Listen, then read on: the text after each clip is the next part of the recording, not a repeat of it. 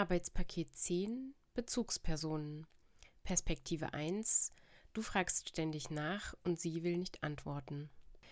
Du fragst eine Freundin, die du schon seit Kindertagen kennst, wie das und das bei ihr war.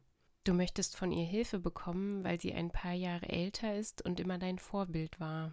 Sie nölt dich nur an und will dir auf deine ständigen Fragen keine richtigen Antworten geben. Du findest dieses Verhalten von ihr ungerecht.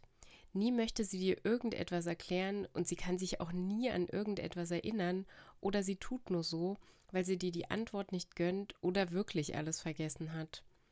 Wenn sie dich mal was fragen würde, dann würdest du ihr doch auch eine gute Antwort geben. Aber natürlich will sie immer über alles bestimmen und die Kontrolle haben.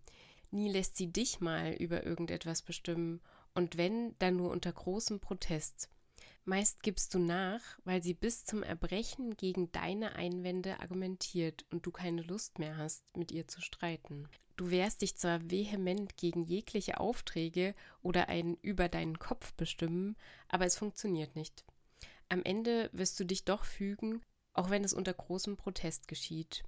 Du wirst deine Freundin nie davon überzeugen können, dass ihr gleichbedeutende Gedanken habt und auf einer Augenhöhe steht, Sie wird des Alters wegen immer glauben, sie sei dir in gewisser Weise überlegen.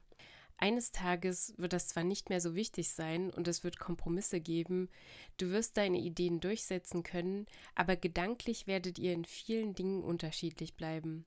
Am Anfang hast du noch an eine gewisse Einheit gedacht, die euch verbindet, und musstest schmerzlich feststellen, dass so eine Verbindung gar nicht da ist. Ihr seid zu unterschiedlich und diese Freundin denkt in anderen Strukturen. Aber immerhin bist du nicht noch jahrelang weiter der Annahme erlegen, dass ihr euch nahestehen könntet, wie es vielleicht bei anderen Freundschaften der Fall ist.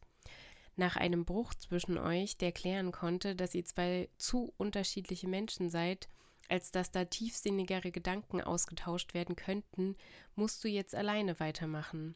Du musst nach anderen Menschen suchen, die deine Gedanken teilen, nach offenen Leuten, die ihre Welt auch teilen möchten. Klar, Sie sind nicht mit dir aufgewachsen und ihnen fehlt der Anfang deiner Lebensgeschichte, aber sie können dir trotzdem alle näher sein als diese Freundin. Wenn sie hinter und neben dir stehen und dich unterstützen, kommt es auf ihre charakterlichen Stärken an. Aber werden sie verstehen, wie es ist, wenn man seine Lebensanfangsgeschichte mit jemandem teilt, die dann auseinandergeht? Perspektive 2 Sie wird ständig gefragt und ist genervt. Sie ist ein paar Jahre älter als eine Freundin, die sie aus Kindheitstagen kennt. Da die Eltern ihrer Freundin mit ihren eigenen Eltern befreundet sind, ist sie für ihre jüngere Freundin in die Rolle einer Bezugsperson gedrängt worden. Da sie selbst keine Ahnung hat, aber trotzdem so tun möchte, als sei sie klüger, tut sie alles sofort ab, was sie gefragt wird. Sie möchte nicht zu einem Impulsgeber für jemand anderen werden. Dienste, die für sie keinen Nutzen bringen, möchte sie nicht erledigen. Sie wehrt sich einfach vehement gegen Verpflichtungen, die keinen Spaß bringen. Lieber delegiert sie Aufgaben und Dienste, die für sie etwas bringen. Wenn jemand anderes schon mal um die Ecke wohnt oder gerade nichts zu tun hat, kann derjenige doch einen Job für sie übernehmen. Keine Verbindung und keine Verpflichtungen bestehen, nicht zu Freunden und nicht zu Verwandten. Es ist egal, ob es Leute sind, die einen das ganze Leben lang schon kennen. Eben genau das macht das ganze ja für sie so lästig. Viel besser sind doch die Menschen, die einen aktuell umgeben. Eine Erinnerung verblasst in ihrem Kopf an Früheres. Nur bei persönlichen Erfolgen werden Leute informiert, die irgendwo aus einem früheren Leben da sind. Alles andere würde ja nerven. Die kommen natürlich sowieso an, wenn sie krank sind und gerade Zeit haben. Sie nervt die Leute doch auch nicht so am Telefon mit ihren Wehwehchen. Irgendwann wird sie dann nicht mehr gefragt. Da sie ständig nörgelt, gehen die Leute ihr aus dem Weg. Auch wenn klar wird, dass die Nörgelei nur eine persönliche Unzufriedenheit bei ihr selbst ist. Niemand, der ausgeglichen ist und in sich ruht, ist so aufbrausend wie sie. Beim Spielen mit ihr muss es geordnet nach den Regeln gehen. Es kann nicht jeder einfach machen, was er will. Schließlich muss es ja irgendein Ziel geben. Das ist ihre Maske. Sich hinter gewissen Regeln zu positionieren, diese zu brechen, steht nicht zur Option.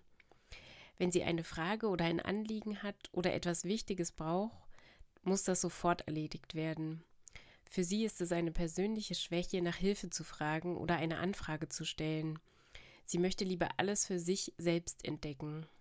Etwas Selbstentdecktes muss sie aber dann immerhin unbedingt teilen und den anderen möglichst davon überzeugen.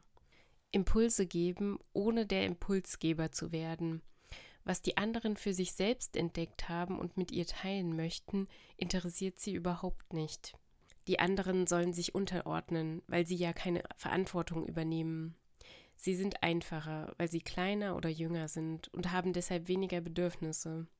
Menschliche Gefühle, Liebe, Sexualität, Anerkennung für das, was ihre Mitmenschen tun, sollte nicht so sehr in den Vordergrund rücken. Sie kennt nur ihre eigene emotionale Befangenheit. Niemals kann ein anderer so tief empfinden wie sie. Und wenn jemand es doch einmal tut und ihr das zeigt, dann ist das in ihren Augen eine Schwäche oder eine Verirrung, eine depressive Verstimmung, eine Einbildung, nichts weiter.